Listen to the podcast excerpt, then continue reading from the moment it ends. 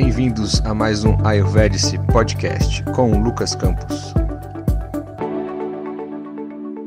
Olá pessoal, sejam todos muito bem-vindos a mais um episódio do nosso Ayurvedic Podcast. A gente está aqui hoje no nosso oitavo módulo, vamos dizer assim, falando sobre as massagens no Ayurveda, né?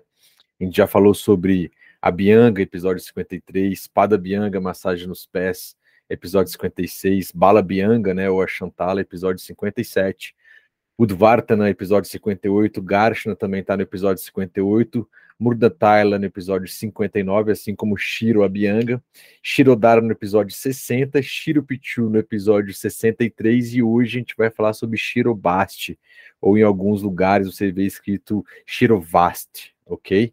E estamos no nosso 64 episódio do Ayurvedic Podcast, tá bom? Bom, como de praxe, vamos fazer a abertura aí com uma uma menção, uma é, invocação ao Senhor Danvantri, que é o patrão do Ayurveda, né, aquele o grande médico cósmico, vamos dizer assim, né, um aspecto de Vishnu que mantém a vida, né, que mantém a vida saudável nos níveis físicos, mentais e sutis também, tá bom? Peço que vocês acompanhem mentalmente aí o nosso mantra.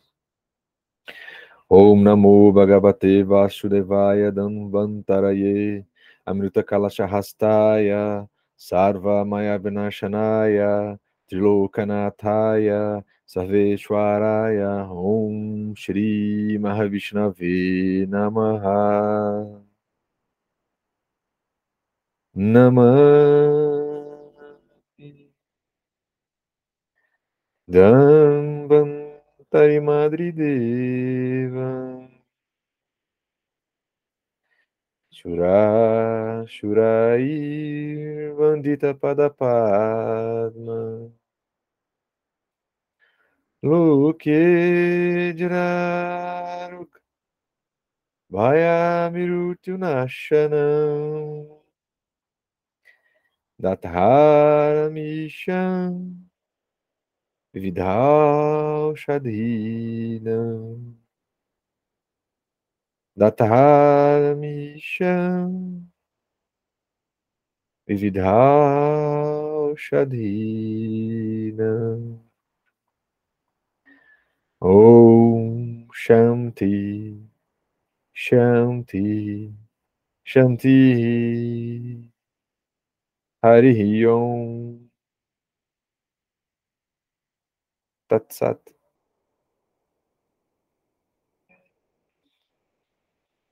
Namastê a todos.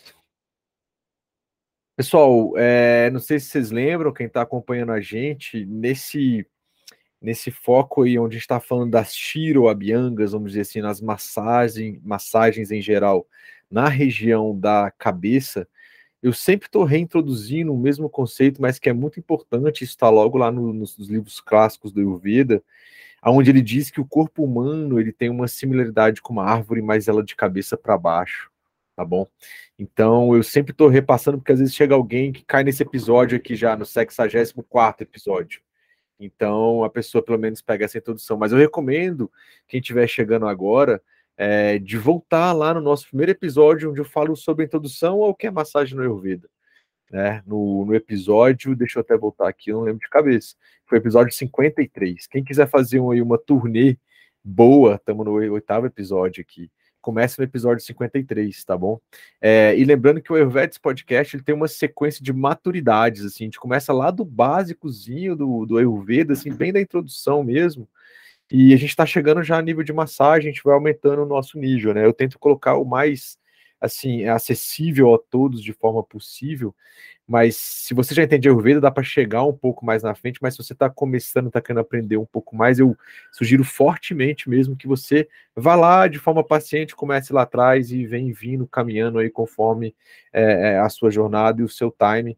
É um podcast, então você pode ir escutando no carro, no, no metrô, no, no busão, em qualquer lugar, né? Em casa mesmo, enfim tá? Então fiquem à vontade.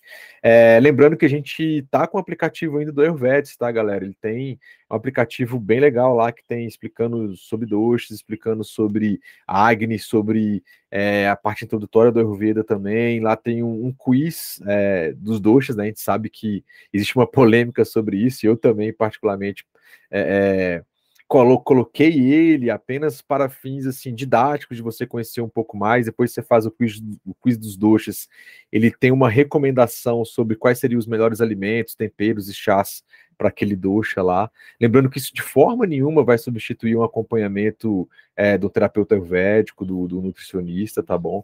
E, mas está disponível, tá? Tanto nas, na, nas versões para iOS, os dispositivos da Apple, e também para Android, todos os dispositivos e marcas que tem Android, Samsung, é, Motorola e por aí vai, todas as outras marcas, tá bom? É só digitar Ayurvedic é, na lojinha do seu aplicativo, você vai lá, baixa e, e, e tá tudo bem.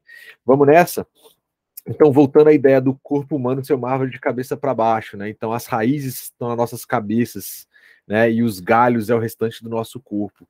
Então, a grande sintonia que a gente tem aqui está realmente na região da cabeça. Isso vem é, com algumas outras outros conceitos e práticas do Ayurveda, de que a gente tem o, o, o prana vayu, que é o principal prana, a principal fonte energética que está aqui na região do topo da cabeça pode-se eventualmente, por outros meios, fazer uma correlação aqui ao chakra coronário também, tá bom?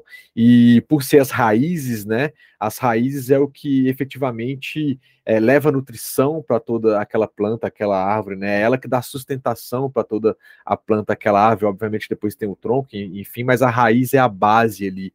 Se a raiz morre, naturalmente ali a, a questão da, da árvore também é, vai morrer. Então, se a gente cuida muito bem dessa raiz de uma planta, dessa raiz dessa árvore, é, a tendência é que tenha uma vida longa e saudável. Então, isso serve para a gente também.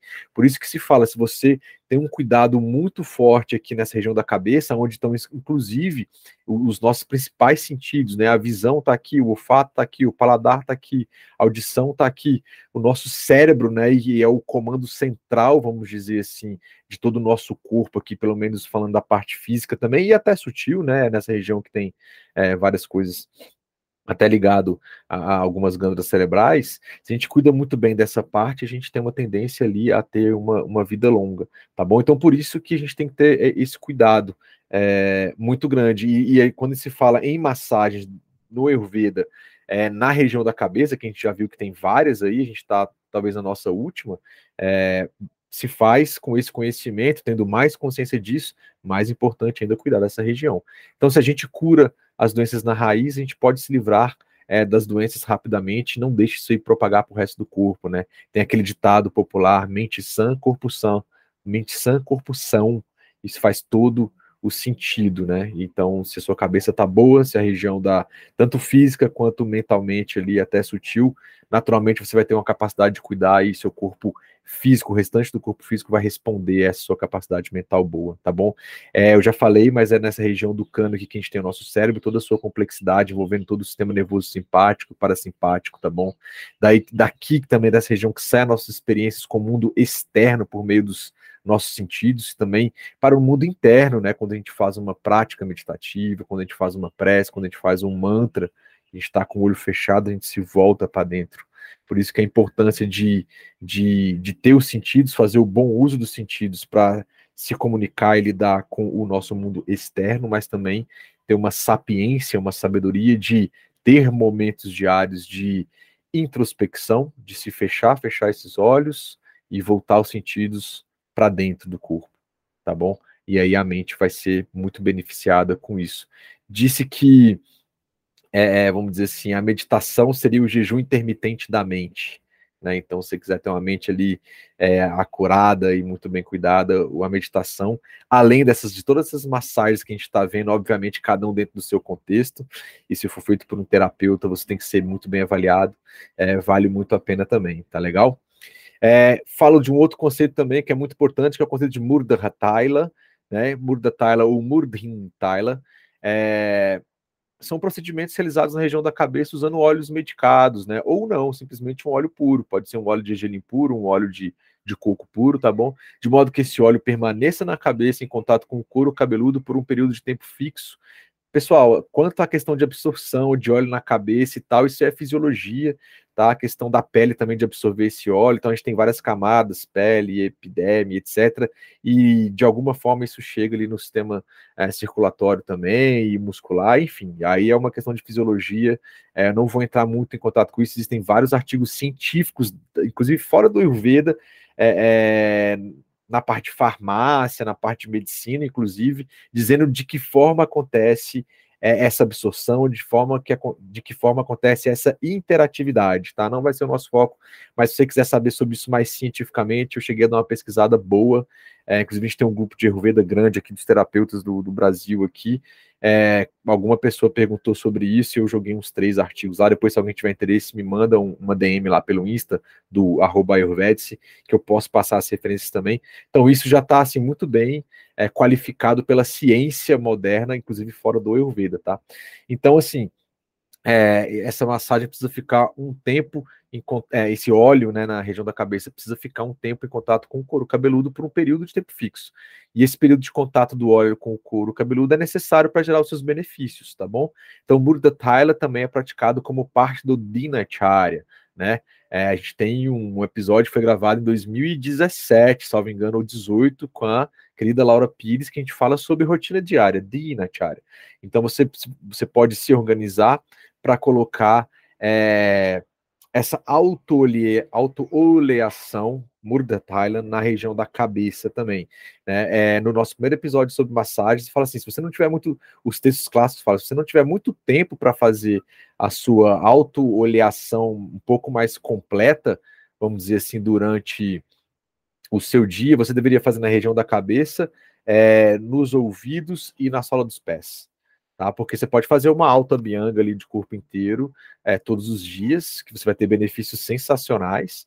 E, mas se não tiver, seria um Murdha Thaila, uma, uma massagem na região da cabeça, ouvidos ali, e na sala dos pés seria o mais recomendado de todos.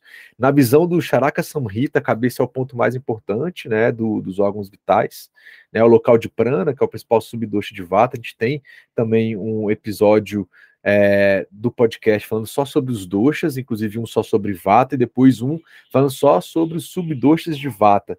Eu fiz uma arte também é, autoexplicativa no Instagram do Ayurveda. Se você navegar lá, você vai ver que eu tenho uma arte sobre os subdoshas de cada dosha, tá? Mas o subdosha Pranavayu, ele tá nessa região aqui também. É onde concentram parte particularmente cinco sentidos, falei sobre isso, e é conhecido como Uttamanga, ou seja, o principal órgão, entre aspas, do corpo humano seria essa região da cabeça aqui, talvez dizendo em relação ao cérebro.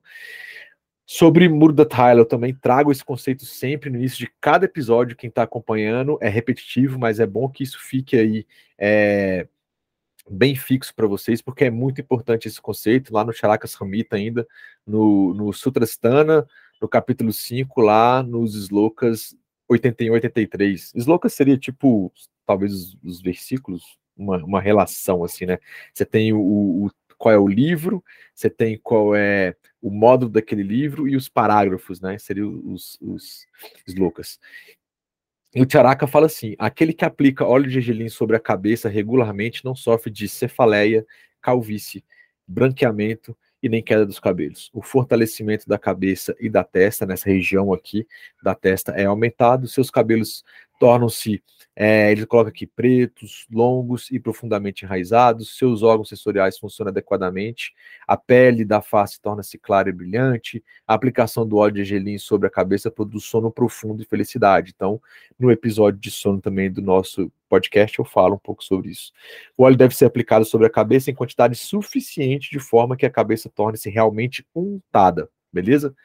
Quem está dizendo isso aqui é o Charaka o grande mestre, estudioso, médico ayurvédico, no livro texto clássico chamado Charaka Samhita, né? Ou seja, o Samhita, o texto de Charaka, beleza? Óbvio que ele diz aqui, pessoal, quando isso aqui é aplicado, seus, seus cabelos tornam-se pretos e etc.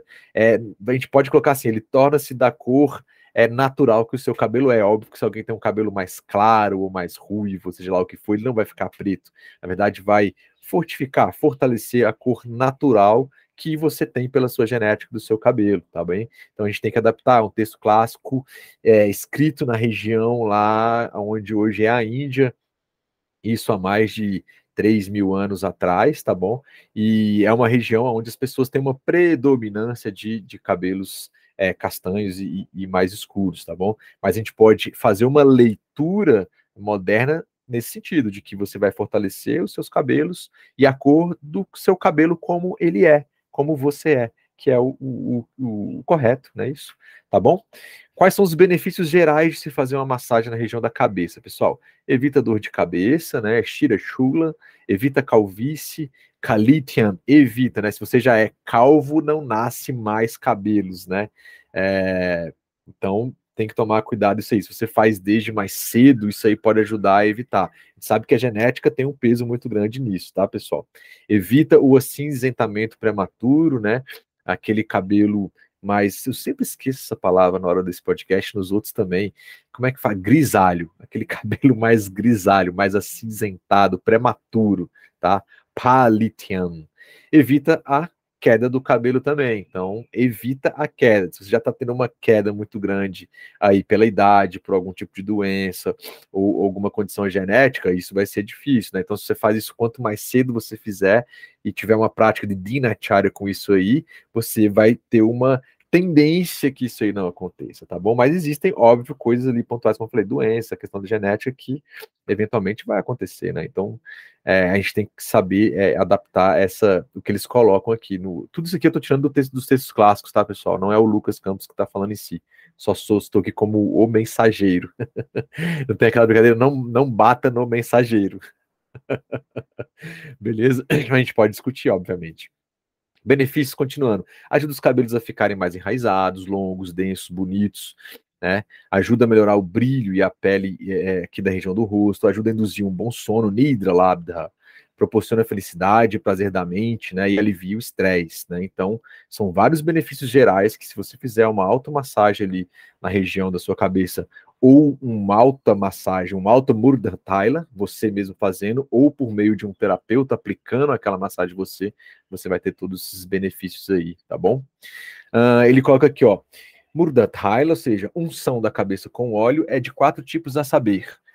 O Abhyanga, a unção, com óleo e massagem suave, o Sheka ou Paricheca, que é pingar o óleo com fluxo contínuo, a gente viu que também pode ser chamado de é, é, Shirodhara, tá bom? O Pichu quer manter um tecido embedecido com óleo, a gente já teve um podcast falando sobre todos esses. E o Bast ou o Shirobast, que é o tema de hoje, fazer o óleo permanecer sobre a cabeça. Cada tratamento é sucessivamente mais efetivo do que o anterior. Então, oficialmente, de acordo com o Charaka Samhita, é, esse que a gente vai ver hoje, que é o, o o Shiro basta aqui manter uma quantidade de óleo, a gente vai ver como é que é a técnica, dentro da cabeça, ele vai ser o mais, como é que ele coloca? Ele é o mais efetivo de todos os outros. Então, uma massagem simples na cabeça tem todos aqueles efeitos de talha, depois vai vir ali você fazer é, o Sheka ou o Shirodhara, é o segundo mais potente, depois o Pichu, o terceiro mais potente, e esse Shirobashi, ou seja, um baixo na região da cabeça, é o top full das galáxias, tá bom? Então ele coloca a Bianga, unção de óleo, massagem suave, deve ser utilizada em casos de secura, prurido e para retirar sujeira. Ah, essa, essa época de Brasília, a gente está saindo do inverno no geral, mas aqui desde junho, mais ou menos, já fica frio, muito vento e seco. Agora a gente vai começar a fazer uma transição, continua vento, seco e fica quente. Tá? Então, para tirar essa secura, eventualmente fazer o automassagem, a pele resseca. Algumas pessoas aqui nessa, nessa região do Cerrado, vamos dizer assim, é bem seco. Eu lembro quando eu mudei para Brasília mais jovem, meu nariz chegava a, a, a sangrar um pouquinho, né? É, né? Agora parou. E aí, uma outra técnica, uma outra prática que está inclusa no Abianga, não faz parte desse processo, é você pingar uma, duas gotas de óleo de gelina nas narinas e passa o dedo suavemente dentro pela manhã ali para você começar o seu dia. Vai evitar ressecar demais essa região. Isso é papo para um outro podcast, tá bom? Então, o paricheca, derramar o óleo, deve ser utilizado em casos de ulcerações da cabeça, do couro cabeludo, cefaleia, sensação de queimação, ferimentos, supurações da cabeça. O pichu, que é o tecido é, é embebido de óleo, deve ser utilizado nos casos de queda de cabelo, rachadura na pele, sensação de queimação. O shirobashi, que é o fazer o óleo permanecer na cabeça, deve ser utilizado em casos de perda, de, perda da sensação do couro cabeludo, paralisia facial, inclusive sobre paralisia facial, é, no final do podcast eu trouxe é, um artigo científico feito em um hospital da Índia, é, randomizado, seguindo todos os protocolos, em que eles usaram é, esse shirobashi é, em pessoas que tiveram paralisia no corpo devido a derrame, tá? AVC. Então, fique até o final, é bem interessante voltar esses dados. E é algo que está dizendo aqui no Tcharaka que eles voltaram agora em 2016 e fizeram esse, esse teste, né? Essa pesquisa científica com pessoas reais que tiveram esse problema e os resultados são absurdamente muito promissores, galera, sério. Secura no nariz e da boca, cegueira, né? Não quer dizer que vai voltar a visão e não sei qual é o nível de cegueira que ele está colocando aqui no texto clássico, e as doenças graves da cabeça. Então, o Shirobasti vai ser ali a massagem é, na região da cabeça a mais potente de todas que a gente falou até agora, na região da cabeça. Ok? Vamos nessa? Então, o que, que é de fato? Shiro, a gente já viu que significa cabeça, Basti ou Vasti significa um agrupamento de óleos de ervas, né, óleos medicados e ou líquidos medicinais na região da cabeça. Então, Shirobashi significa reunir os medicamentos líquidos, especialmente óleos de ervas medicinais, ou ghee também, em uma câmara, em um compartimento. Eu já vou dar um spoiler, é um cone grande, feito de um material específico, que você encaixa na cabeça da pessoa e derrama o óleo, e vira uma piscina de óleo de mais ou menos 3 centímetros acima do couro cabeludo, e fica aquele óleo fixo ali, parado ali, né, durante um tempo, a gente vai ver isso também, né, e esse cone ele é construído sobre a cabeça do paciente. Então, Vasti ou Basti também significa, é, é Vasti também significa Basti, ambos significam ficar, estabelecer. Né? Então a gente tem tratamento de bastes internos. Você coloca um óleo é, é, ali na região é, anal até para fazer uma limpeza intestinal, mas tem algumas técnicas que o óleo fica durante um tempo ali, depois você elimina. Então fica, ficar, certo? Aqui os remédios líquidos ficam dentro das paredes desse compartimento construído, que eu vou chamar de chapéu, cone ou alguma coisa, esse nome pode mudar. E imagina assim, um grande cone mesmo, aquela forma geométrica em que você coloca na topo da cabeça da pessoa, e aí vai ter uma técnica que você derrama o óleo ali, ele não, ele não sai, obviamente, não vai escorrer pela cara da pessoa, né? Eu vou explicar isso mais para frente. É, quem está vendo o vídeo aí, eu devo publicar lá no canal do Ayurvedic, no YouTube, tem uma foto, se você colocar Shirobasti ou Shiro, Shirovasti, é, no, no, no Google, você vai ver uma imagem, com certeza, sobre isso também, tá bom? As indicações, obviamente, tem todas as indicações de Murdat Highland, de você fazer uma massagem é, na cabeça de forma geral, mas é recomendado para prevenção de vários distúrbios psicossomáticos, prevenção de doenças do corpo, da mente, dos órgãos dos sentidos, é a primeira indicação de Shirovasti. Além disso, né, os mesmos benefícios são encontrados do Shirodara são aplicáveis ao Shirobasti. Então, todos aqueles benefícios que, que tem no Shirodhara que a gente já viu, a gente também vai trazer isso para cá. Então, hipertensão, fadiga, baixa imunidade, anorexias, ruído nos ouvidos, saúde dos olhos, psoríase, doenças degenerativas de vata, Alzheimer, perda de memória, a questão aqui também que é, é, é a, a questão da paralisia facial, de um lado, geralmente da, de uma das fases devido a derrame, está incluído aqui na, em doenças de vata. A gente vai falar sobre isso também e a depressão, tá bom? Então, é... Shiro Abihata também, que são alguns tipos de danos na cabeça, né? Então, se você tem ali, é, isso está no Shalaka Shidistana. Deixa eu só fechar a janela aqui, pessoal, que tá um vento aqui, um barulhão do caramba na, na só para não atrapalhar muita gente. Agora melhorou. Então, é, então se você tem rigidez no, no, pescoço também, torcicolo, paralisia facial, acabei de dizer, vai ser o tema do nosso artigo aqui no final. Desvio do, dos olhos, estrabismo, perda de consciência, falta de ar, dispneia, dificuldade de abrir os olhos, salivação e perda de voz vai ser indicado também. No caso de anidra, nidra quer dizer sono. A anidra, esse A é a negação, é o insônia. Né, na linguagem de programação da computação seria um, uma exclamação antes daquela sentença. Bom, vata para copa, para controlar um vata viciado, vata roga, doenças de origem vata, principalmente degenerativas, pita roga, doenças de origem pita, principalmente doenças inflamatórias nessa região, e shiro rukshata, secura da cabeça. Então, são indicações aí. Pessoal, qual que é a purva karma do procedimento Shirobasti? O que é purva karma? Um pré-procedimento. O pré-procedimento. O que eu preciso fazer antes, tá? Então, antes de tudo, você tem que passar por uma avaliação do terapeuta experiente, tendo consciência do diagnóstico ayurvédico, para Krut versus Vikrut. Já expliquei sobre isso também, tem um post lá no, no Instagram do Ayurvedics, quem quiser dar uma olhada. Pode ser indicado ou não o, shiro, o, o tá bom? Tradicionalmente é recomendado é, é recomendado o paciente raspar a cabeça, mas não é um ato obrigatório, mas a gente vai ver que é, no experimento científico que foi feito, é, e eu vou falar com o Shirobasti, ele, todos, todos os pacientes rasparam a cabeça, seguiram a orientação aqui do texto clássico, tá bom? É definido o óleo, então, de acordo com as orientações do terapeuta ali, do médico ayurvédico. Por padrão, a gente, se você não tiver condição de fazer um óleo, ah, Lucas, óleo medicado, é caro, não tem acesso, etc. Óleo de gergelim prensado a frio, puro, é suficiente. Né? Mas existem uma infinidade de óleos, alguns deles a gente já falou aqui. Né? Quais são alguns óleos possíveis? Shira Bala que é o óleo medicado com acida cortifólia, que é a malva branca ou guanchuma, né? Então, óleo base de gergelim, você faz uma técnica de medicar esse óleo com acida cortifólia, tá bom? E é usada para distúrbio vata, dosha, ligado a distúrbios de neuromusculares, possui propriedades anti-inflamatórias, analgésicas e antirreumáticas, tá bom? Esse óleo aí. E a Astimadu, que é a glicirrisa glabra, que é o famoso alcaçuz, é usado no tratamento para queda de cabelo e calvície, promove crescimento e fortalecimento do cabelo também. É, e também pode ser usado em eczema, dermatite e psoríase, tá bom? Tem o Brahmi Tyla, que é um óleo medicado com a Bacopa monieri, que é uma planta, inclusive muito encontrada aqui no, no Brasil, em Brasília também se encontra ela. Inclusive por aí, andando pela rua, dá para você achar ela. Usado aí na, na. Aí a gente pega os óleos, né, pessoal? que eles têm tropismos maiores. A gente sabe que as plantas ali dentro da fitoterapia tradicional ayurvédica ou a fitoterapia moderna, a gente sabe que as plantas têm tropismo por sistemas.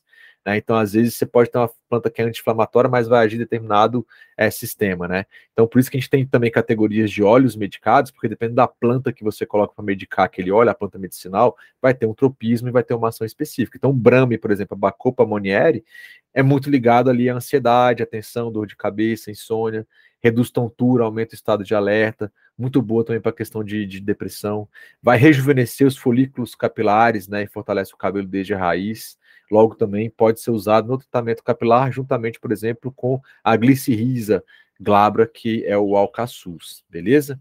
E tem o Danvantari Thailand, que é o grande, é o óleo de Danvantari, é o óleo do, é o nome do mestre do Ayurveda é o Danvantari tem um óleo que é o de Danvante. Aí tem 50 ingredientes, é assim, que vem dos textos clássicos, né?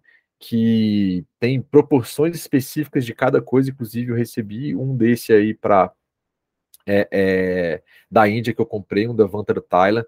É, eu estou fazendo relativamente bastante atividade física, que as articulações estão sendo bastante movimentadas, principalmente o joelho e a questão dos ombros, e inclusive vou começar a usar aqui. O, a dor já, inclusive, passou sem fazer nada, inclusive com própria atividade física, alguns movimentos específicos do ombro, mas eu vou começar a fazer uma auto-aplicação do Danvantaran Thailand na região do, do ombro.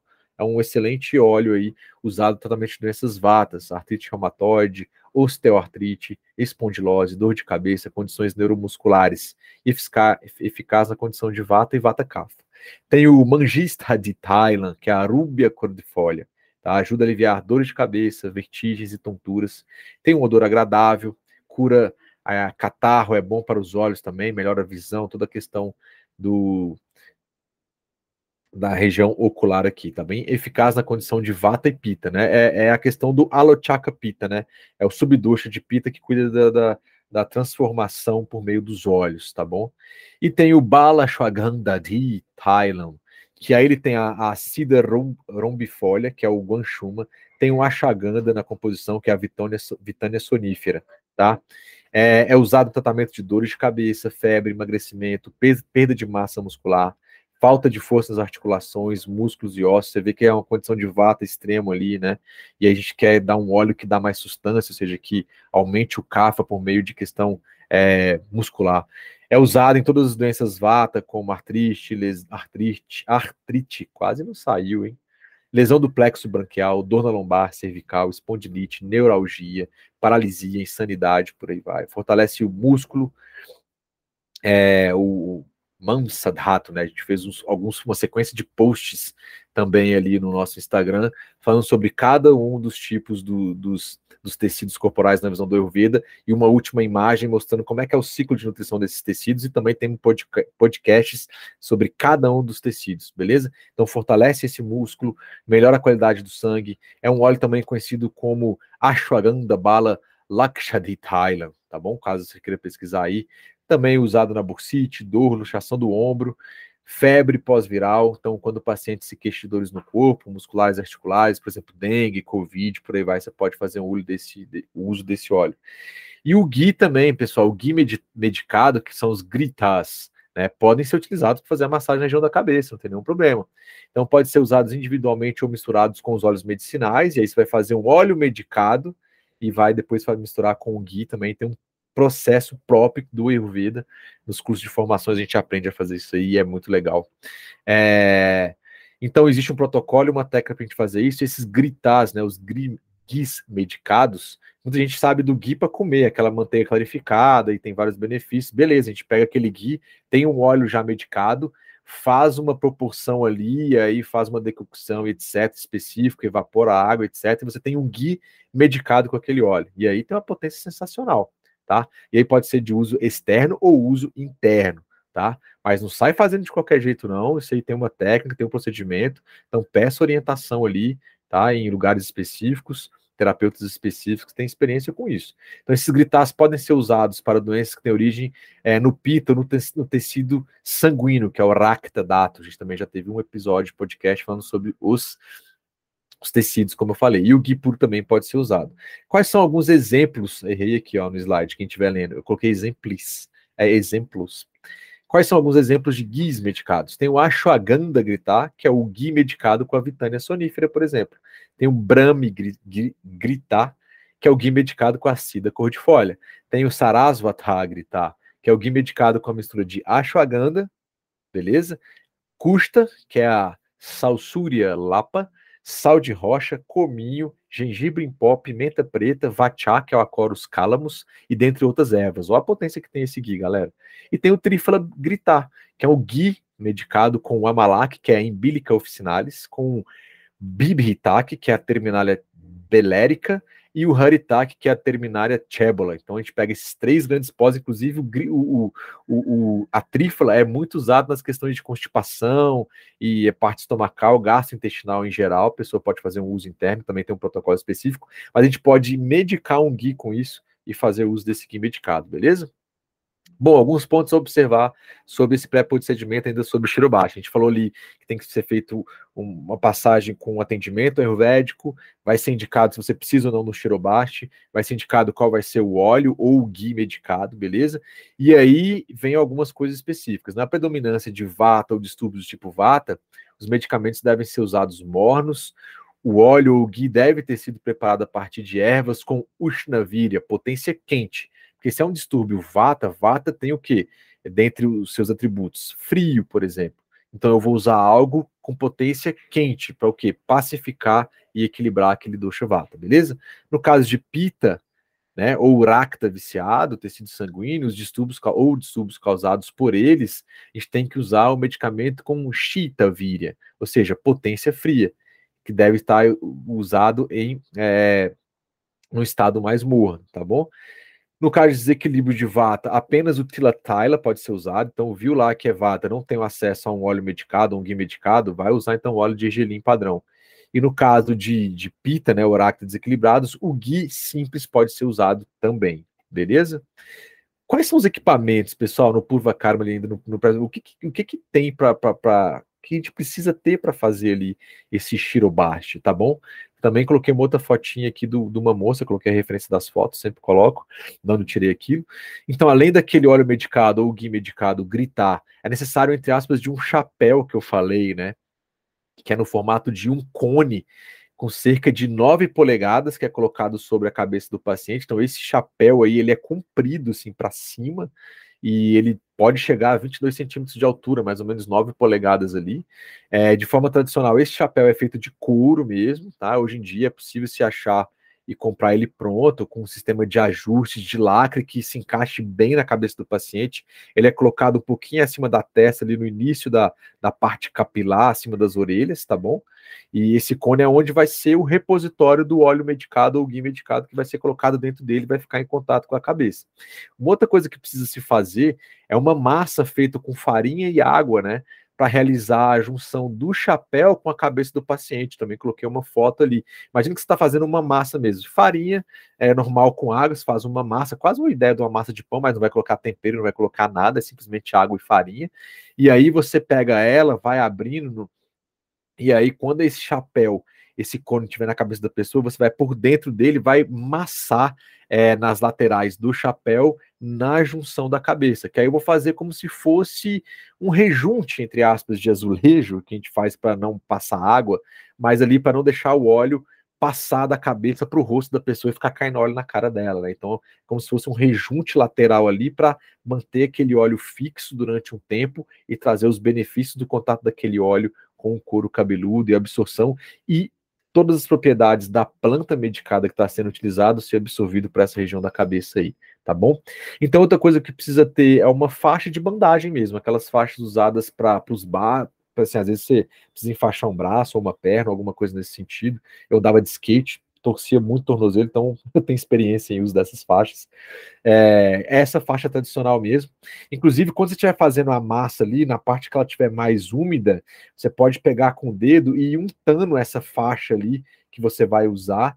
Então não vai, estar uma, não vai ser uma massa ainda muito muito grossa, mas simplesmente a aguinha daquela massa você pode untar essa, essa faixa todinha. Por quê? Após você ter colocado o chapéu na cabeça da pessoa, ter colocado a massa pronta, para fazer essa unção do couro cabeludo com chapéu para não deixar o óleo vazar, você vai pôr essa bandagem, essa faixa ainda em volta na testa toda, é, pressionando, óbvio que de uma forma relativamente confortável, ainda mais é, para que esse chapéu fique mais justinho um pouco e não deixe o óleo vazar. Aonde você coloca essa faixa? Na região aqui, ó, acima da sobrancelha e em volta de toda a cabeça, unindo ali a testa juntamente com esse chapéu. E aí você faz, dá umas três, quatro voltas ali, ajusta, sempre conversa com, com o paciente ou quem está recebendo aquela massagem, se a pressão tá boa, não pode machucar, obviamente, não pode prender muita circulação ali, é simplesmente para ajudar e contribuir que o óleo não desça mais para a cabeça da pessoa, tá bom? E não ficar escorrendo. E aí, é, de acordo com o Vagbata, né, antigo professor e médico ayurvédico ali, que escreveu o clássico Ashtanga Hridaya também, é importante o paciente ter feito um acompanhamento com o terapeuta ayurvédico antes, né? Porque é, pode ser que algumas terapias predecessoras de Shodhanan sejam necessárias antes do Shirobashi. Então o Vagbata fala assim, cara, você tem que passar com um terapeuta ayurvédico, um médico ayurvédico ali, e ver se a gente não precisa fazer algumas coisas antes desse procedimento de Shirobashi, tá? Se for verificado que precisa ser feita alguma coisa antes, quais são essas coisas? Porque às vezes não precisa, mas às vezes sim. Uma coisa que precisa, às vezes, ser feita antes é o SNERAN, a administração interna de guia medicado. Você vai tomar um guia medicado específico, ou um óleo em doses crescentes, né, até um ponto de saturação, conforme decidido pelos ali, é, os sinais e sintomas ali é, de uma oleação adequada, que a gente chama de samyaka, snigda lakshanas, então as fezes é uma forma de a gente verificar isso, tem outras técnicas também.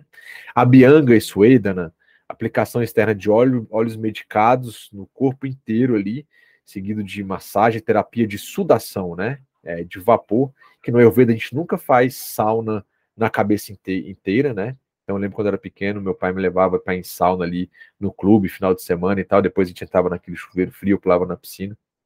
Então, na visão do Ayurveda, é, ah, é uma sauna específica, se você olhar aí, ou quem já tem um pouco mais de experiência sabe que é um, um, um compartimento que você entra e senta, geral, senta, geralmente pode ser de madeira, tem algumas saunazinhas, até trouxe uma da Índia, que é meio que de uma loninha mesmo, e a cabeça fica para fora, beleza? Então a sudação fica simplesmente na parte do pescoço para baixo, tá bom? É, então pode ser realizado também, às vezes, a, a Bianca com a Suedana, e eventualmente pode precisar fazer um Vamana ou um Virechanan, que é a êmese, que é o Vamana, e a purgação, que é o viretina, ambos de formas terapêuticas e são dadas após o procedimento de Snehan e Suedana. Então, se precisar, você vai fazer uma bianga de corpo inteiro, vai fazer ali uma suedana, e depois disso você vai fazer um Vireshana ou um, ou um, um Vamana, isso de acordo com o Vagbata, tá bom? Se houver alta morbilidade de kafa no corpo, vai fazer o Vamana, é o vômito terapêutico, pessoal, tá bom? Existem técnicas específicas para isso. Se houver alta morbidade de pita, você vai fazer o Viretina, que é administrado, que é a purgação. Você vai ter uma diarreia controlada e terapêutica, tá bom? Pode haver casos em que os dois procedimentos sejam necessários. Então, se faz primeiro o Vamana e depois Viretana. E eu preciso deixar uma observação bem clara aqui, pessoal, em relação a esses dois procedimentos principais, que é o Vamana e o Viretana. Eles são bem específicos do Ayurveda, né? Técnicas bem específicas, um ambiente bem controlado, tá vendo que eu estou reforçando? E oficialmente no Brasil deve ser acompanhado por um enfermeiro ou médico, oficialmente. Tá? Então, em lugares é, mais sérios, em lugares que eu conheço, onde se faz panchakarma, você tem um médico lá, um enfermeiro que faz isso. Tá bom? Então, preciso deixar é, essa observação. Por que, que eu estou colocando isso aqui para vocês, pessoal? A gente precisa saber as possibilidades de tratamento de shirobashi completo, né? E como estão os tratados médicos. E precisam saber dos riscos. Se você faz um, um viretina, né, que é uma purgação ali, uma diarreia, ela começa a ficar descontrolada, isso tem alguns riscos, pessoal. Se você faz um vômito terapêutico ali com uma pessoa que é hipertensa, por exemplo, tem alguns riscos. Então, por isso tem que ser acompanhado por um profissional de saúde, geralmente, um, preferencialmente um médico, tá? Então, em lugares que eu já fui, que tem panchakarma no Brasil, tem algum profissional que é oficialmente da área de saúde habilitado para, para tais técnicas, tá bom? Na Índia, é, existe geralmente cada clínico médico ayurvédico, mas são os terapeutas que fazem isso lá mesmo, eles têm um, uma autorização, desde que acompanhados também por algum médico, tá bom? Então tomem cuidado, preciso dizer isso para vocês, é um podcast, ele é aberto, não saiam fazendo de qualquer jeito, tudo na vida existe um risco, né? A diferença entre o remédio que salva e a dose, né? Que a diferença da dose, que é remédio ou veneno, é a quantidade, né? E a forma de se fazer. Então, tomem cuidado. Preciso deixar isso aqui muito claro para vocês, tá bom? É, a gente tem que ser responsável com relação aos cuidados necessários, né? Não simplesmente sair fazendo de qualquer jeito, com qualquer pessoa em qualquer lugar, ok? Bom, é, vamos voltar aqui. Os procedimentos de tratamentos acima, então, ajudam na purificação do corpo e na desintoxicação de cada célula. Então, são procedimentos do tipo Shodana, ou seja, a gente está retinando, estou falando do. Estou falando aqui é, é, do Viretina e do, do Vamana. São é, é, retirados dos sistemas, principalmente gastrointestinal, os doxas viciados, e vai dar um alívio ali para os canais, vai possibilitar, possibilitar equilibrar o Agni, consequentemente, por meio de uma alimentação saudável, você vai ter uma nutrição melhor de todos os seus sete tecidos, de acordo com o Ayurveda. Se você chegou agora, caiu de paraquedas, não lembra o que é Agni, volta lá e escuta os episódios 11 e 12 do, do nosso podcast. A gente está no episódio 64. Se você não se lembra quais são os sete tecidos, volta lá e escuta o episódio 13 e 14. Tá vendo a sequência? 11, 12 Agni, os tecidos 13 e 14. E se você não se lembra quais são os canais do corpo e da mente, que são os esrotas, você vai fazer a saga lá dos episódios 17, 19, 20 e 21. Então, do episódio 11 ao 21, você vai começar a entender melhor o que eu estou falando aqui. Tá bom? Se você está chegando agora, se você não tem uma experiência, se você é um entusiasta, se você está querendo entender um pouco mais do ouvido. Se já é um terapeuta, está querendo relembrar ou ver alguma coisa aqui, beleza, você vai lembrar, fazer as suas associações aí já, tá bom? Nesse contexto, então, o Shirobashi vai fornecer melhores resultados quando feito após, então, o Shodana, Lembra que você é, tem que passar por um atendimento prévio, então, tá bom? Assim, Snehana, Suedana, Vamana ou Vireshna são conduzidos como parte dos procedimentos de pré-tratamento para o uso de Shirobashi. Tá legal? Fica claro isso aí. Como é que é o procedimento em si? Aqui não vou ter nenhum vídeo, é, não estou mostrando aqui em algum vídeo como é que faz, não tem ninguém do meu lado, eu estou explicando aqui de uma forma mais verbal mesmo, para vocês terem uma ideia, terem um primeiro contato, tá bom? O paciente é levado para uma sala de tratamento depois de ter realizado as orações, as adorações e os rituais holísticos, né? E recitação de, de hinos conforme indicados no texto do Ayurveda. Óbvio que a gente tem que abrir um parênteses aqui muito importante na, na vida prática, na vida real de atendimento, o que, que eu vejo é, é, com isso. É, você tem que respeitar a, a, crença da pessoa. O Brasil é um país assim multifacetário, de múltiplas crenças né? E a gente precisa respeitar isso. Então, se o paciente às vezes não quer, não quer fazer um mantra, então você precisa verificar.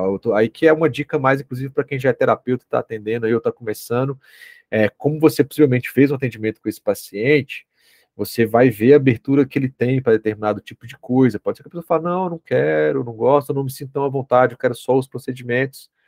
E aí você pode perguntar se pessoal, você tem alguma fé, você tem alguma, alguma é, proximidade ou intimidade com algum tipo de fé, se a pessoa tiver, você pode pedir que ela faça lá a prece dela, por exemplo. Que peça que ela faça uma meditação, uma visualização de melhor, enfim, alguma coisa que tire ela simplesmente do contato externo com o mundo por meio dos órgãos dos sentidos. Que ela possa fazer uma leve introspecção antes de começar o tratamento. Tá bom? É, quando eu faço procedimentos aqui, atualmente estou mais no atendimento mesmo, né? E, e acabei de colar grau, inclusive, da nutrição aqui, devo pegar o, o certificado o CRN ali, então eu devo ficar mais atendimento nutricional mesmo ali, juntamente com, com a Ayurveda, é, mas faço alguns procedimentos, e quando eu fazia mais, eu perguntava, posso entrar um mantra aqui de Danvantra para a gente começar o procedimento tal? Geralmente as pessoas não tinham nenhum problema com isso, algumas já falaram, não, acho melhor não, então tudo bem, você quer fazer uma prece em silêncio, eu faço uma prece aqui e tal, geralmente elas faziam. Tá? Então, isso é importante. Então, essas coisas são realizadas para o bem-estar do paciente, né? para, para o sucesso do tratamento. Trazer a intenção da pessoa para aquele momento de cura dela. Tem que ter uma intenção por trás de tudo, pessoal. A gente não faz as coisas simplesmente por fazer, pelo menos não no Ayurveda e não até mesmo na vida. Geralmente por trás tem uma intenção, mesmo que seja subconsciente, mas traga aquilo para o consciente, explicite aquilo de alguma forma tá bom? E aí o paciente é colocado numa cadeira confortável, é, existem algumas orientações, né, geralmente virada para o leste, né, ou para o norte, né, o médico, o terapeuta, o massagista que atende que está realizando o tratamento, ele deve levar uma vasilha com aquele óleo medicado já escolhido pelo tratamento, a temperatura do óleo deve ser verificada, ele deve ser morno, constantemente está morno, ele não pode deixar esse óleo esfriar. O aquecimento desse óleo é feito geralmente em banho-maria, né, verificar a temperatura daquele óleo antes de começar a colocar aquele óleo na cabeça, isso é muito importante, né? Não pode queimar o paciente com óleo de jeito nenhum. Né? Então, depois de testar a temperatura do óleo, ele é derramado lentamente na, na, naquela naquele cone, naquele chapéu que está na cabeça da pessoa, nunca joga o óleo diretamente no couro cabeludo ali, né? E geralmente antes ali você pode fazer uma, uma massagem geral na cabeça da pessoa para dar uma untada geral e aí coloca o, o, cone, o chapéu, coloca a massa por dentro ali que foi feita, passa a faixa em volta, igual eu expliquei, e aí você começa a colocar esse óleo medicado. Ele escorre lentamente. Na prática, geralmente a gente pega algodão algum pano assim embedece ele naquele é, no recipiente onde o óleo está morno, e aí você espreme assim com o dedão para baixo, né? Se, na, eu estou em cima da cabeça da pessoa aqui, o cone, eu estou acima do cone, e eu espremo aquele óleo, meu dedão está para baixo. E aí, naturalmente, esse meu dedão faz ali um escorregador de óleo, vamos dizer assim. Naturalmente, o óleo vai começar a pingar por ali, eu vou espremendo e lentamente colocando ele na, na lateral dessa massinha que está na cabeça da pessoa, não diretamente na cabeça, e aí esse óleo vai começar a umedecer, a umedecer, e você vai lá, secou, pega aquele pano, aquela gase, ou sei lá, o algodão, molha de novo naquele óleo morno, volta para cima da cabeça da pessoa e vai espremendo. Ou seja, você vai fazer esse procedimento é, até que a cabeça da pessoa esteja uns 3, 4 centímetros é, acima do couro cabeludo. Né? Você não vai pegar uma régua e medir, mas você já pode ter uma noção. Com a experiência, você consegue é, é, já vê mais ou menos isso aí, o, é, o que está acontecendo, tá legal? Então, é, lembrar que esse óleo, após alguns minutos, ele deve ir esfriando, né? Então, esse óleo, geek está ali, então ele não pode esfriar por completo. Então, eventualmente, deixa ali uns três minutinhos e põe o dedinho, o mindinho lá, sem ficar cutucando a cabeça da pessoa. Sentiu que a temperatura está esfriando, você pode ir lá com uma colher e vai retirando esse óleo em um outro recipiente, vai tirando com a colher Enquanto isso, você vai colocando um outro óleo aquecido ali. Então, o óleo sempre tem que estar tá morno, tá vendo? Existe uma dinâmica para fazer isso. Geralmente, a gente pede que fique dois terapeutas ali fazendo, né? Um está cuidando do, do, da temperatura do óleo e retirando ali quando está estirando, enquanto o outro está pingando o óleo ali, tá? Então, assim como o Shirodara é meio complexo, são pelo menos duas pessoas. Dá para fazer com uma? Dá, mas tem que ter muita experiência. E esse óleo não pode ficar frio na cabeça da pessoa. Tá legal? Não pode, tá bom? Então é um procedimento que você vai repetindo ali até que termine o tempo estipulado. Vou falar sobre qual é esse tempo de acordo com os textos clássicos. E como eu disse, o ideal aqui é ter é, pelo menos duas pessoas. Com relação ao tempo desse procedimento, como é qual, qual que deve ser feito oficialmente? Né? A gente sabe que na prática, geralmente, durante 30 a uma hora, né, esses procedimentos na região da cabeça ali. Em distúrbios Vata, é colocado que precisa de 10 mil matrakala, aproximadamente 53 minutos. Matrakala é uma medida de tempo lá usado na época que os textos foram é, é, escritos ali, e é uma medida de tempo que existe. A gente converte isso dá mais ou menos. Então, se o distúrbio da pessoa é vata, o médico ou o terapeuta vai colocar lá no, no, receituário que precisa de 53 minutos daquilo lá. Em distúrbios pita, né? 8 mil matracala, 43 minutos mais ou menos. Em distúrbios de cafa, 6 mil matracala, que é 31 minutos, é, por exemplo. Né? É, em indivíduos saudáveis, você precisa de aproximadamente de 5 a 6 minutos, não mais do que isso, estourando 10. Então perceba que em pessoas saudáveis não há necessidade de se ficar muito tempo, pessoal. É apenas para manter a saúde e ter todos aqueles benefícios que a gente fez. Então, se você é uma pessoa saudável e você quer manter essa raiz né, do seu corpo muito bem cuidada, você pode fazer um shirobashi e aí o seu terapeuta ele vai saber ali que você está uma pessoa saudável, você quer simplesmente manter a saúde, ele vai te recomendar no máximo 10 minutos.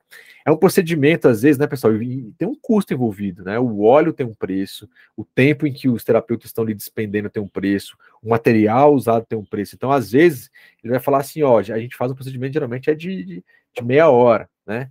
Então, assim, não vai te danificar, não vai te trazer nenhum prejuízo você ficar meia hora ali. Mas, assim, o oficial é de 5 a 10 minutos né, de 5 a 6 minutos, estourando 10 minutos ali para quem está saudável. Distúrbios Vata, 53 minutos, distúrbio Pita, 43 minutos, e de Kapha, 31 minutos mais ou menos. Tá bom?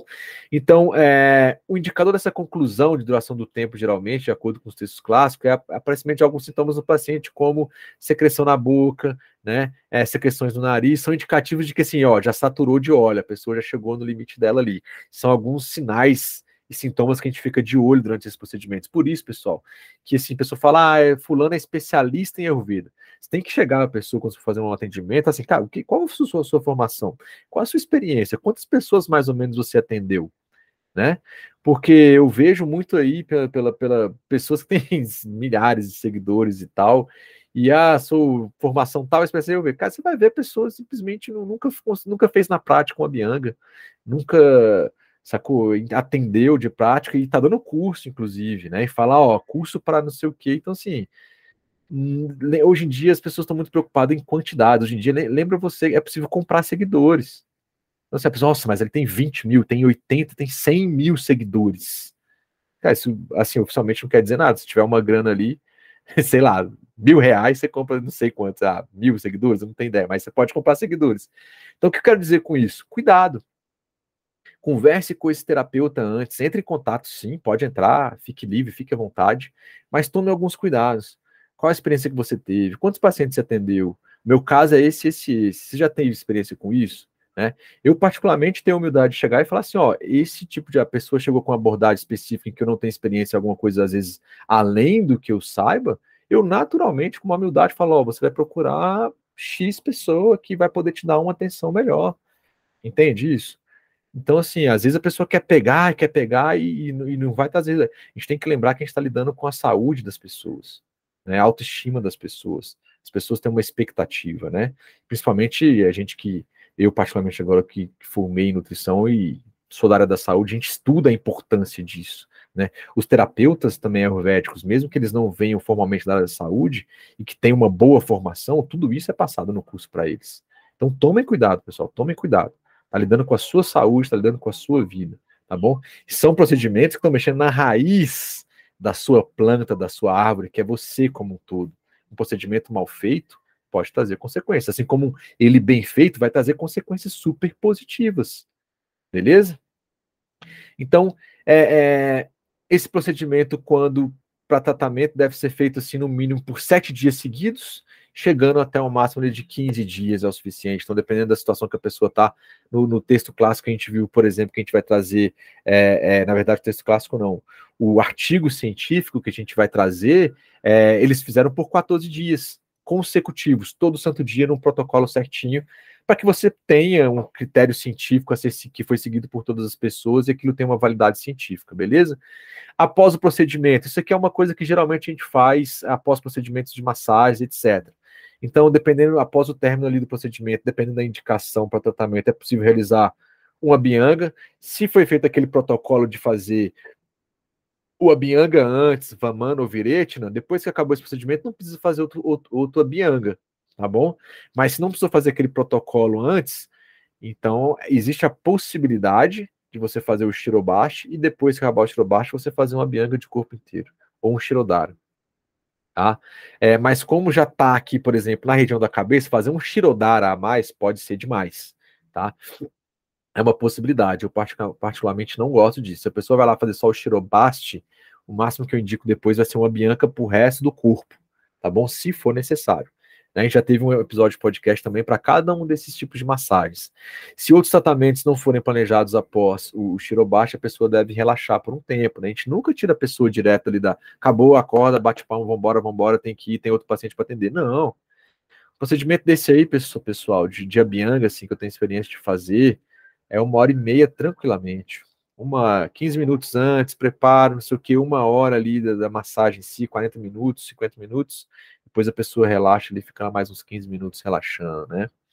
É, e tem que tomar cuidado aí, não se expor ao frio diretamente, ventos, ar-condicionado, né, ventiladores.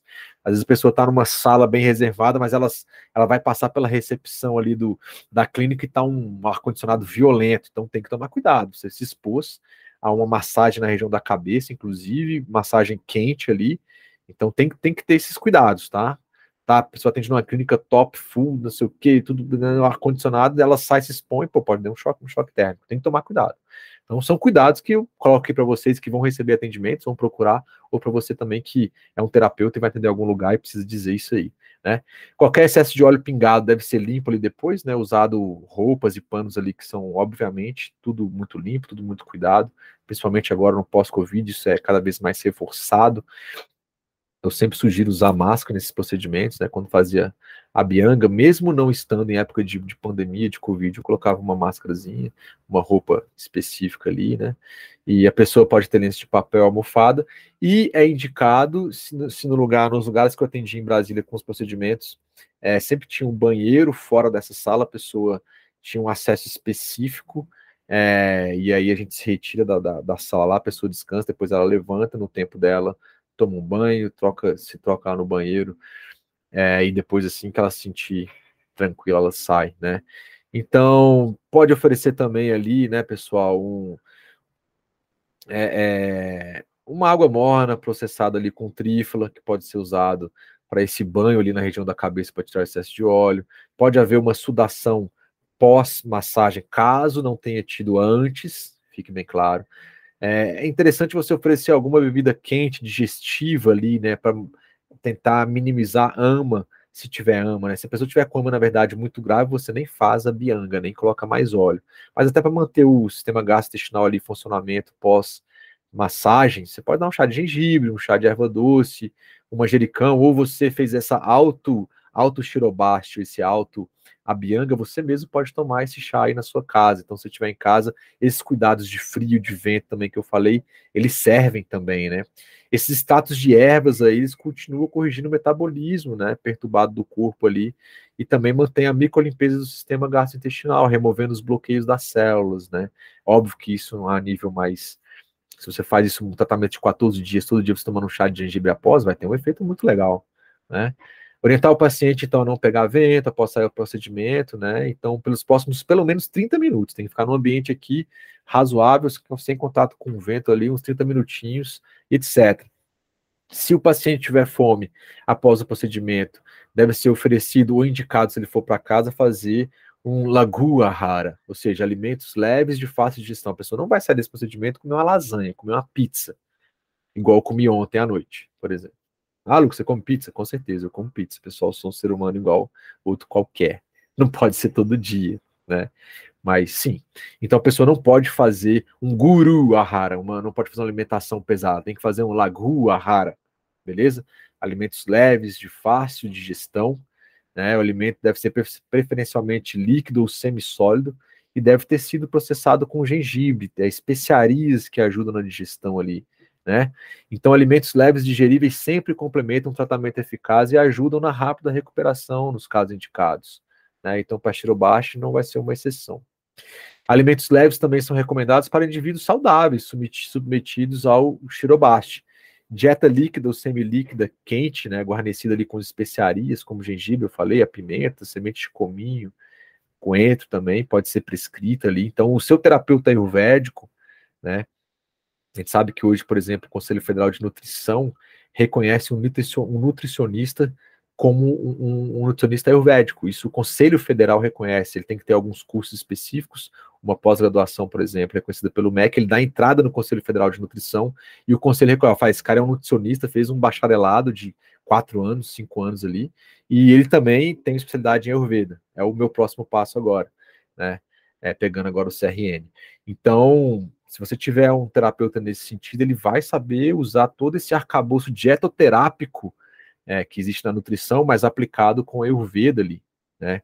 Então, saber passar o melhor alimento, o melhor cardápio, se eventualmente precisar fazer uma dieta em contextos específicos que o Ayurveda tem, né? E não necessariamente somente restritiva, né? A gente tem, às vezes, uma dieta que vai dar sustância para a pessoa se ela tiver com muita comorbidade, enfim. Lagua rara também serve, ou seja, uma comida leve, serve a proposta de Dipana, efeito de aumento do metabolismo né, e pachana, expulsão de ama, substâncias tóxicas formadas devido ao mau metabolismo. Então perceba que tem tudo a ver com nutrição moderna, o Ayurveda ele tem essa capacidade. Só a título de complementação, falei isso no outro podcast também, galera, é, é, na visão do Ayurveda a gente tem alguns alimentos para esse lagua rara, né, a gente tem o manda, a peia, o yavagu e o kishadi, né, todos eles são preparos é, é, de alimentações, o manda do mais leve ao quiche de um pouquinho mais pesado, mas é que é muito mais leve ainda do que uma refeição é, tradicional, por exemplo. O quiche de que é o, entre aspas, o mais completinho ali, é uma preparação mais sólida que vai arroz integral ou arroz basmati, lentilha vermelha ou feijão moyashi, pimenta do reino, cominho e ghee, só.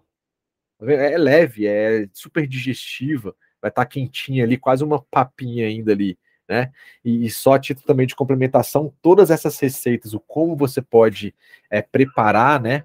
É, tem a descrição de todas elas, né? Bem descritas lá com os detalhes, também no aplicativo de, do, do Ayurvedic que eu falei para vocês. Então, pô, tá na palma da mão ali, você entra, vê na hora que você quiser, pode colocar o celular com a receita ali do lado e ir fazendo, enfim tá bom? Nosso próxima versão vai ter os vídeos de como é que se faz isso lá integrado ao aplicativo, tá bom? E aí, se você tiver com essa versão atual, quando se atualizar, você vai ter esses benefícios aí é, automaticamente, sem precisar pagar mais nada por isso. Ah, só fazendo um parênteses também, galera, ah, mas o aplicativo ele é mensal, ele é recorrente, não, galera, é um valor irrisório que você paga uma única vez e aí pronto, é seu. Se tiver atualizações futuras, é seu, não paga mais nada por isso. Tipo, eu falo risório, é tipo mesmo assim, é, é muito pouco, tá ligado?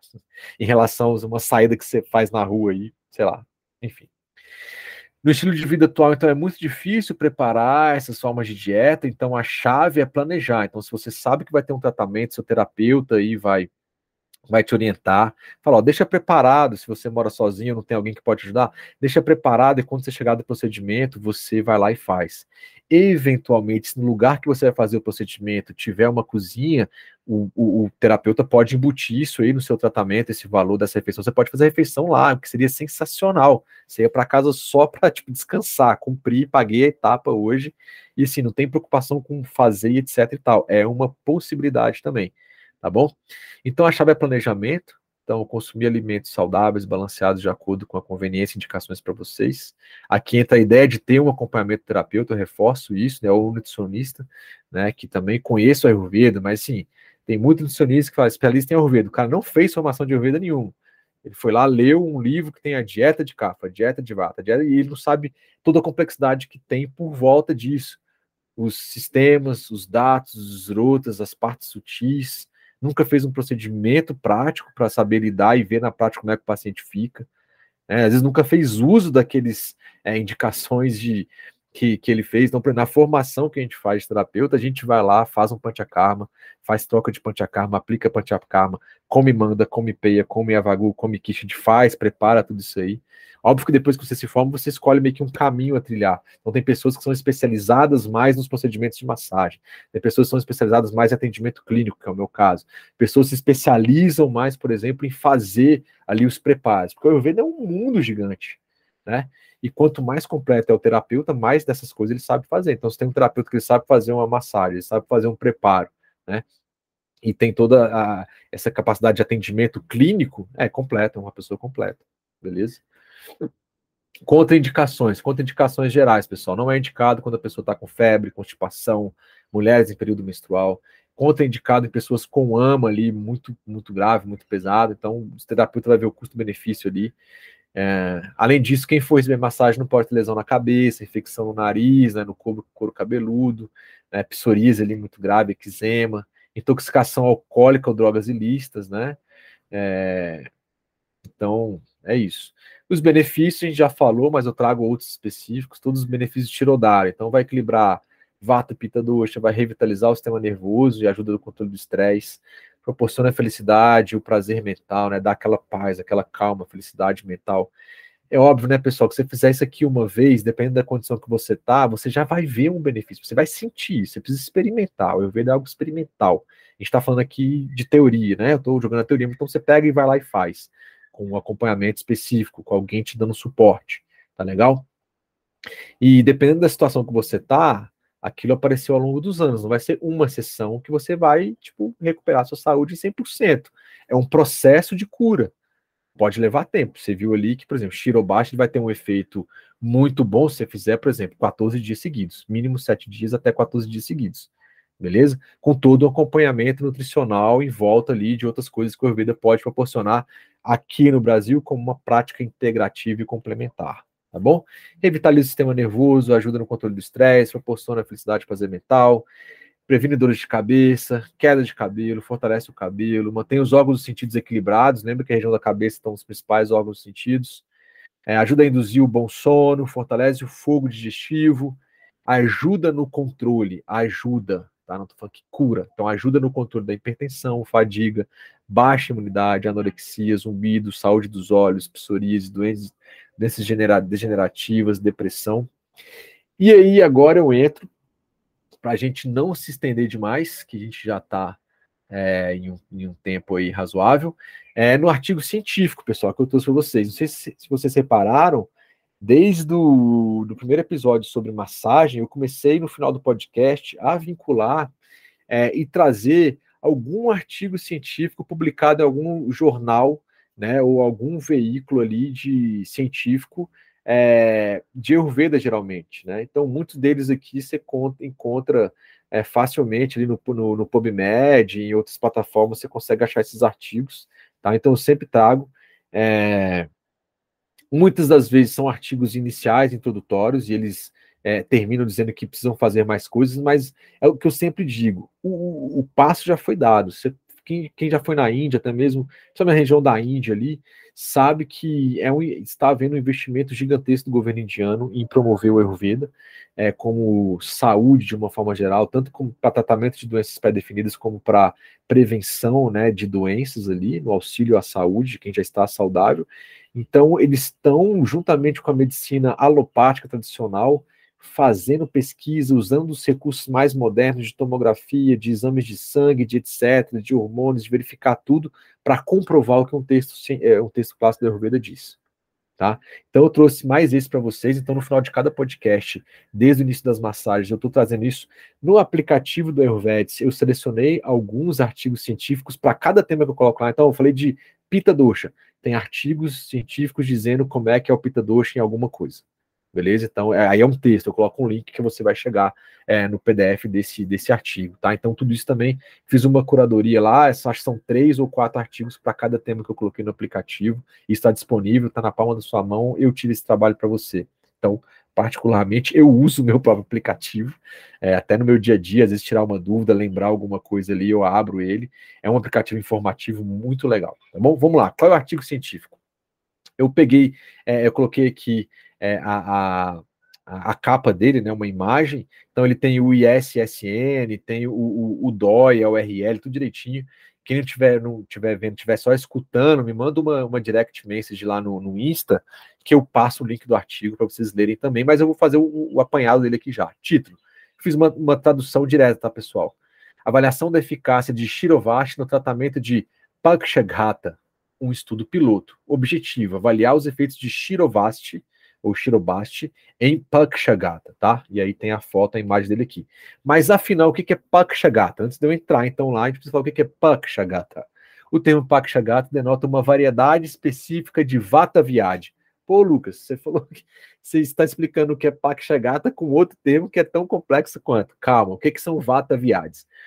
Esse é um termo que aparece no capítulo 28 de Charakas Ramita, no, no Shikitsa Stana, que é chamado de Vata Viade Shikita Vamos lá. Vata Vyadi Shikitsa Dhyaya.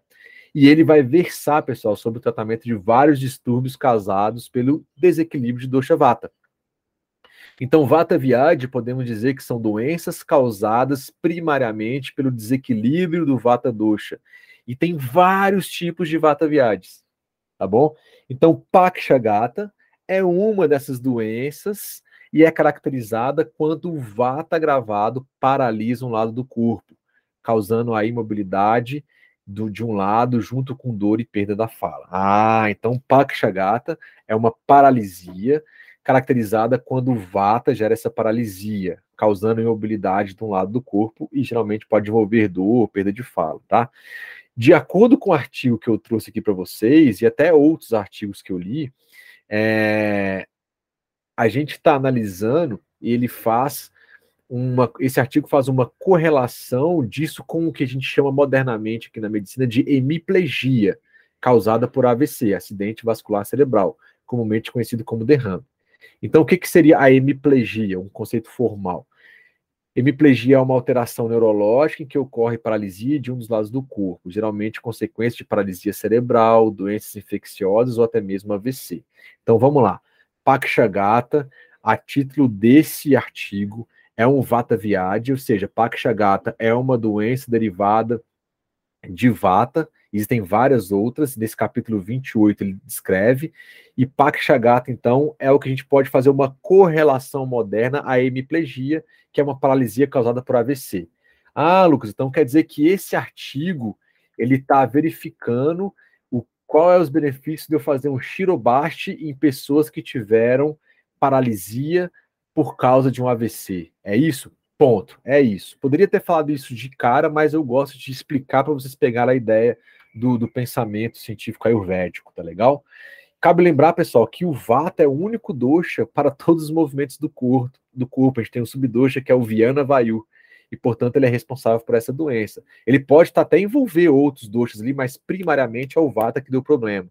E na ciência moderna é tratado, esse Pakshagata, né, essa paralisia, é tratada com drogas antitrombóticas, antiplaquetárias, mas a taxa de sucesso existe, mas ela é, é variável e geralmente com tendência para ser muito baixa, especialmente com relação à restauração dos movimentos dessas pessoas. Então, tem pessoas que não falam, tem pessoas que, devido a, a, essa paralisia, não movimentam os dedos, ou não conseguem levantar os braços, ou mexer o quadril, são um dos mais variados tipos.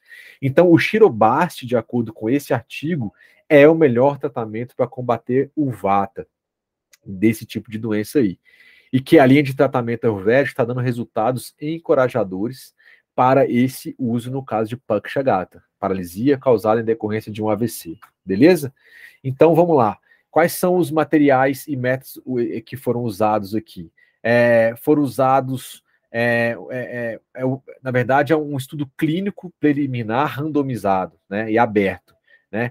Quais, é, da onde que vieram essas pessoas, pessoal? Estou fazendo uma livre tradução aqui, está no inglês, tá? Estou batendo o olho e são pacientes que foram selecionados do OPD e IPD, é, do B, BRKR, é, Ayurvedic College and Hospital, ou seja, um, hospital, é, um hospital e, e universidade uh, do governo, que é um hospital ayurvédico, e, e, e, das pessoas que tiveram esses sintomas de Pakshagata, tá? Que foram incluídos. Foram o total de nove pacientes que, comple que completaram o tratamento inteiro. Ou seja, eles fizeram, proporam para várias pessoas, e nove dessas pessoas fizeram o tratamento seguido à risca, não abandonaram, não apareceram no meio, enfim, tá bom? Quais foram os critérios de inclusão? Pacientes diagnosticados ou que sofrem de Pakshagata, tá? baseado nos sinais clássicos dos sintomas de Pakshagata foram incluídos no, no, no, estudo. E esses sinais e sintomas estão naquele capítulo que eu falei do Tilaka Samhita, ou seja, eles pegaram o texto clássico da Ayurveda, viram os sintomas e classificaram essas pessoas de acordo com esses sintomas lá. Quais foram os critérios de exclusão? Não participaram é, desse artigo científico, desse estudo. Pacientes abaixo de 30 anos ou mais de 70 anos, tá? E os pacientes que têm é, uma cronicidade, uma, uma, uma, uma, é, uma cronicidade dessa doença por mais de seis anos consecutivos. Então, aquelas pessoas que já tiveram essa hemiplegia há mais de seis anos, eles não foram incluídos nesse estudo. Então, ou seja, ah, eu estou com esse problema há quatro anos, pode participar. Há cinco anos e meio, pode participar. Há seis meses, pode participar. Beleza? Deu mais de seis anos, eles não colocaram nesse estudo, tá bom? É, e aí é, foram criados parâmetros objetivos e subjetivos para avaliar esses pacientes. Então, por exemplo, quais foram os parâmetros subjetivos? A capacidade dessa pessoa de caminhar, a elevação do braço no ombro ali, né? Ou seja, capacidade de mobilidade ali do braço daquela pessoa, usando a articulação do ombro em 45 graus, 90 graus, 30, ou seja, uma graduação. Elevação da perna também, articulação do quadril, a questão da perda de fala e movimento dos dedos. Ou seja, eles classificaram cada, cada paciente em critérios, vamos supor, é, é, depois eu tenho até que olhar, mas eu acho que o, o, zero a pessoa não faz nada, e o quatro ela, tipo, conseguiu fazer, é, por exemplo, zero a pessoa não consegue caminhar. Três, a pessoa caminha com dificuldade ou um apoio. Quatro, a pessoa começou a caminhar normalmente, tá? É mais ou menos essa ideia. E os parâmetros objetivos? Reflexos tendinosos, ou seja, aquele teste do martelinho que bate um tendão ou parte um membro onde esse tendão se, se, insere. E também potência muscular, capacidade de força da pessoa. Se ela recuperou alguma força, não recuperou nada e por aí vai. Tá bom? Quais, quais foram é, é, o material utilizado aqui, né? A, eles, eles, usaram o Danvantaran Thailand, tá? O óleo de Danvantari. Eu até falei, falei sobre ele aqui um pouquinho mais cedo no, no podcast, tá bom? E foi feito o Shirobashi, né? Que é o procedimento em que o óleo medicado foi colocado na cabeça da pessoa por um período de tempo ali, é, igual eu expliquei, né? E ele fala aqui, ó, é, o Shirobashi é um dos tipos de muro da Thailand, né? A gente falou isso aí. E ele é. Deixa eu ver aqui. It's beneficial to. Uh, ah, e ele falou que é, beni, é, é benéfico fazer ali é, o Shirobashi é, após é, alguns procedimentos de purificação, né? Mas nesse caso não foi necessário fazer esses procedimentos de Shodana, aqui ó, que eu expliquei lá. No artigo científico, eles não fizeram aqueles procedimentos de Shodana, ou seja, eles não fizeram é, Vamana ou Vireshana nesses pacientes, tá? E fizeram o, o Shirobashi o, direto, tá bom? Aqui eu aproveitei o slide aqui do, do é, da apresentação do, do, do Shiro Pichu, e aí acabou que ficou aparecendo aqui, mas deixa eu colocar Shirobast. Beleza? Vamos lá voltar então. O que mais que a gente tem aqui do, do nosso do nosso procedimento? Ele está carregando aqui. Beleza. E aí, qual foi a parte do, do pré-operatório, né? Ou seja, é, a, o pré antes de fazer isso. Todos eles é, rasparam a cabeça completamente, beleza? É, fizeram uma bianga geral no corpo inteiro. Eles colocaram pedaços de algodão nos ouvidos para preventar a entrada de óleo nos ouvidos, tá bom? É, e eles esvaziaram a bexiga e os intestinos, eles fizeram xixi e cocô sempre antes de fazer o procedimento, tá bom? E aí ele diz aqui, basicamente, o que eu expliquei lá de sentar na cadeira, de como é que eles colocaram lá o, cone na cabeça da pessoa, eles colocaram ó, de 2 a 3 centímetros é, é, de óleo a partir do, da raiz do cabelo, né? E aí, deixa eu ver aqui, eles fizeram em que é, é, 30 minutos para desequilíbrio de cafa, 40 minutos para pita e 50 minutos para vata. Mais ou menos aquela indicação dos textos clássicos também que eu coloquei para vocês, tá? Os pacientes tinham que ficar de, sentados de forma confortável, os olhos fechados, tá? A temperatura do óleo é, é foi ajustada ali conforme a temperatura corporal. Beleza, e eles evitaram as pessoas também fazer movimentos ali do, dos joelhos, dos ombros, etc. Eles ficaram bem calmos e parados ali. E aí, o, qual, qual foi o procedimento quando eles acabavam, né? O, pós-operatório, o pós-procedimento. Então, ao final do procedimento, é, é feita uma, uma passagem é, acima da da orelha para tirar a oleosidade, então eles tiravam o excesso de óleo, o óleo da cabeça ele era limpo com um pano seco, né? E aí aproveitava era feita uma bianga sobre a cabeça, os ombros, as palmas das mãos e as solas dos pés, tá?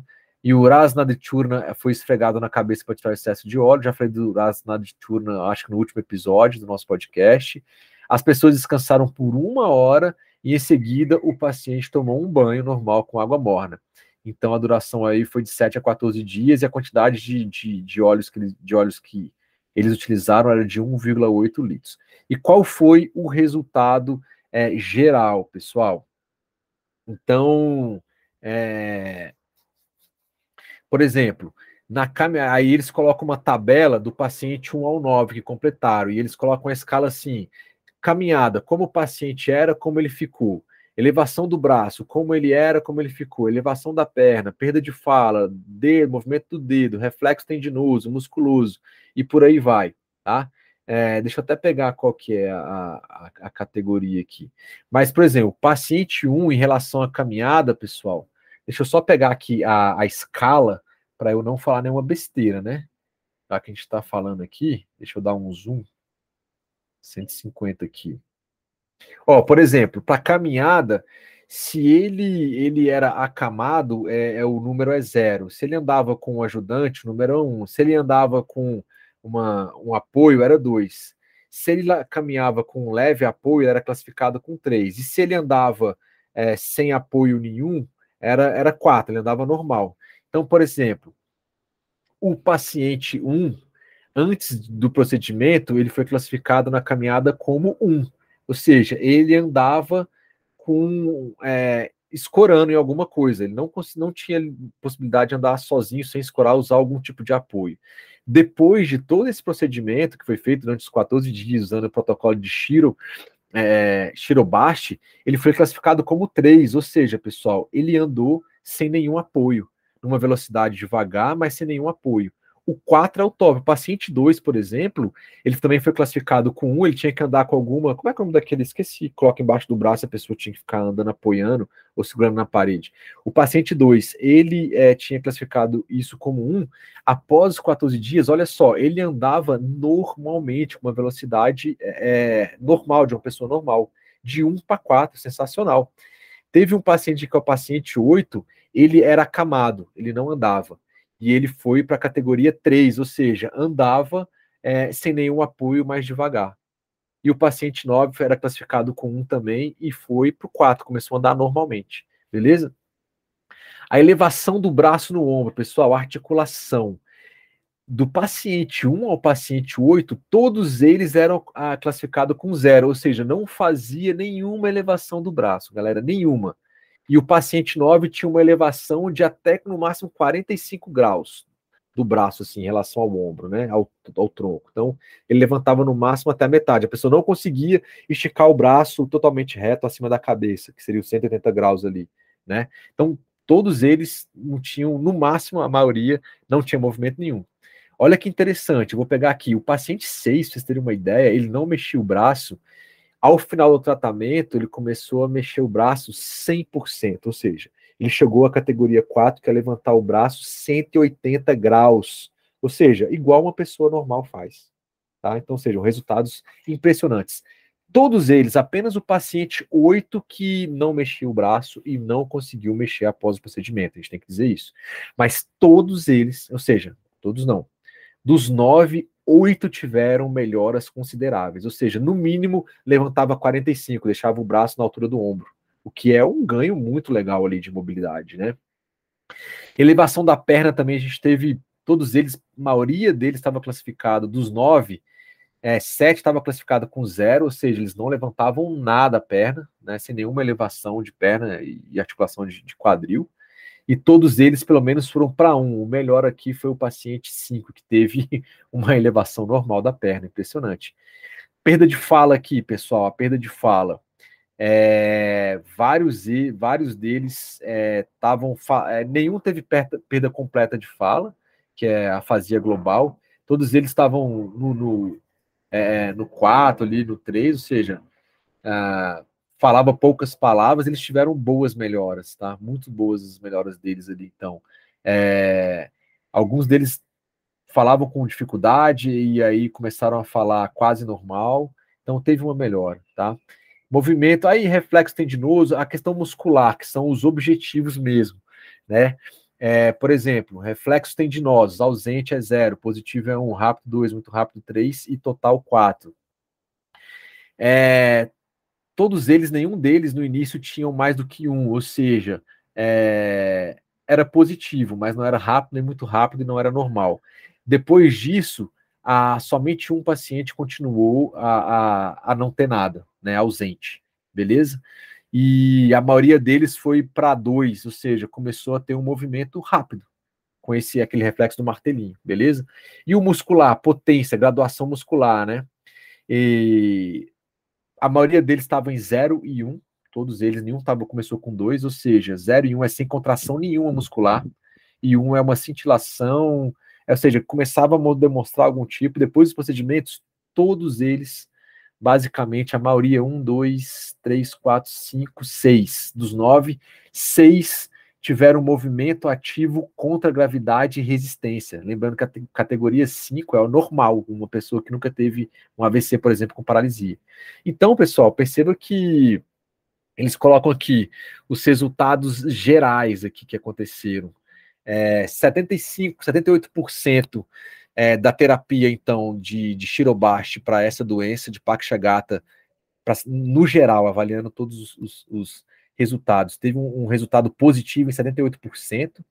Por observações, é, a questão de, de, de, caminhada foi mostrado um benefício de 70% deles, né? A questão do, do levantar o braço, né? Em 94% deles é, dos reflexos 83%, movimentação dos dedos 65%, e, e a questão muscular melhorou em 85% de uma forma geral. Né? Então, ou seja, pessoal, dos nove pacientes, eles houveram um ganho significativo em sete, moderado ali e, e, em dois. E não teve nenhum paciente que não teve um resultado positivo em fazer um Shiro é, é, um Shirobashi durante esses 14 dias. Ou seja, quem começou e terminou teve algum tipo de ganho positivo, ou na caminhada, ou na elevação do braço, ou na perna, né? Ou na questão da fala, no movimento dos dedos, nos reflexos tendinosos ou é, contração musculares.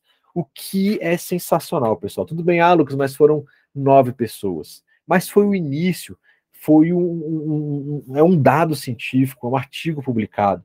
Óbvio que seria interessante se conseguisse fazer com 100, com mil pessoas, né, para validar ainda mais. Mas como eu disse, se vocês pesquisarem, tem outros artigos científicos falando sobre aí o Shiro Abianga é, e os benefícios que eles foram, que, que eles trouxeram, tá? Então vocês também podem pesquisar. E como eu falei, é um artigo de 2016. Pode ser que comece a ter vários outros tipos de, de, de, de artigos ou complementações desses artigos aí. Então, na conclusão, eles colocam o Shirovashi é um tipo de muro da a gente já falou sobre isso aí. Cronologicamente, o Shirovashi, o Pichu, o Shirodara e o Shirobianga é, são menos potentes entre si. Então, lembrando que o Shirovashi ele, ele, é, ele é o mais. Então, o Shirovashi particular para Pakshagata, que a gente já descobriu que é, em geral, para distúrbios de vata, é indicado pelo Sushruta também, depois de realizar Sneha e Swedana. O Tyler, com a propriedade que foi usado, é, ele tem um benefício bom, né? O, o, o Thailand, que é o óleo, foi usado, é o Danvantara Thailand, que é um remédio único para Vata Viade. Então, no geral, se você quer tratar doenças do tipo Vata, categorizado em Vata Viade, que são várias, no capítulo 28 do Charaka lá tem isso, você vai usar o Danvantara Thailand, né? Então, ele fala aqui que o Pakshagata é uma doença causada predominantemente por Vata Dosha, embora os outros três doshas podem ter aparecido. Ele fala que é, Sneha e Sueda, ou seja, fazer oleação e Sueda será muito útil também para isso. Shirobashi, tanto Sneha quanto Sueda são feitos simultaneamente. É, nessa condição de doença é importante melhorar a qualidade de vida do paciente, o, o que exatamente foi feito nesse presente estudo. Né? Então, foi feita uma tentativa de estudar o efeito de Shirovashi na na gestão, na, assim, no tratamento de Pakshagata.